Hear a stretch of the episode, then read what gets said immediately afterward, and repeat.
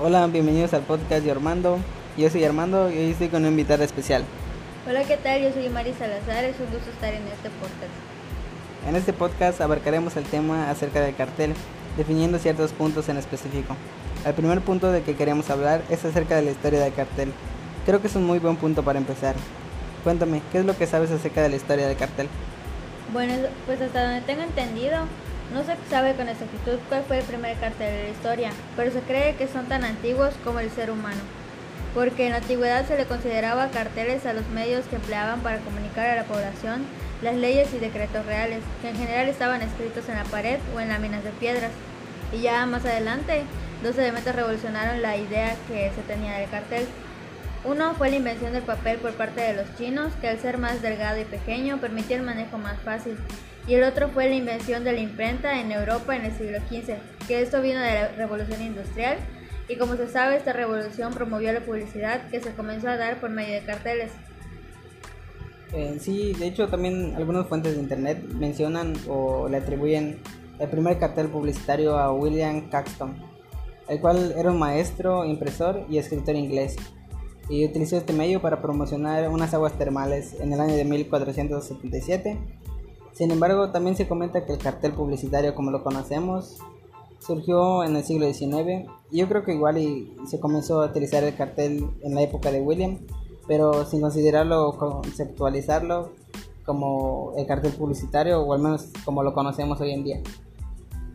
Partiendo de la historia, me gustaría saber eh, cuáles son los elementos que conoces para realizar un cartel. Bueno, al menos de lo que sé, sé que debe llevar eh, la frase publicitaria, un eslogan, eh, título del evento, nombre del producto y subtítulos.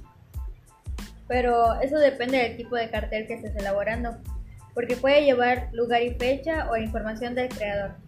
Lo más importante que es la imagen llamativa, sus letras también deben ser grandes y visibles, al igual que su información debe ser clara y breve. Bueno, pues relacionado a esto, el último punto que tenemos es acerca de los tipos de carteles. Y siéndote sincero, yo solamente conozco dos, dos tipos de carteles. El cartel publicitario y el cartel informativo, eh, los cuales son un tanto parecidos ya que ambos informan. Sin embargo, el informativo su única función es la de dar el mensaje o información al público. Y acerca del publicitario, su función es la de dar a conocer un nuevo producto o servicio que se se le brinda al público, el cual se encarga de persuadir a la audiencia para que éste sea consumido.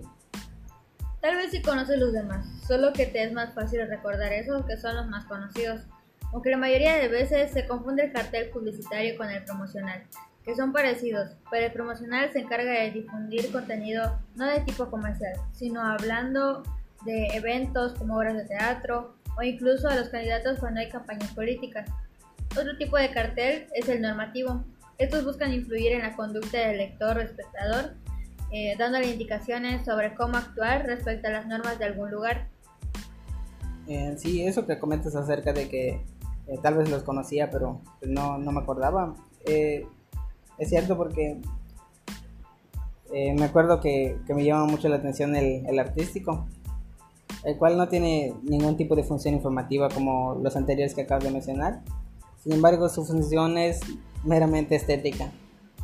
Cierto, había olvidado ese. Bueno, hemos llegado a la conclusión de que el cartel es un medio por el cual se puede transmitir información. Desde la, desde la antigüedad y en la actualidad, diversos factores han facilitado su elaboración y publicación, teniendo en cuenta los diversos tipos que existen como el publicitario, promocional, informativo, normativo y el artístico. Cada uno de estos tiene sus propios elementos que lo caracterizan. Y bueno, ya con esto hemos llegado al, al final del podcast. ¿Es algo más que comentar? No. Bueno, pues es todo por nuestra parte. Nos vemos.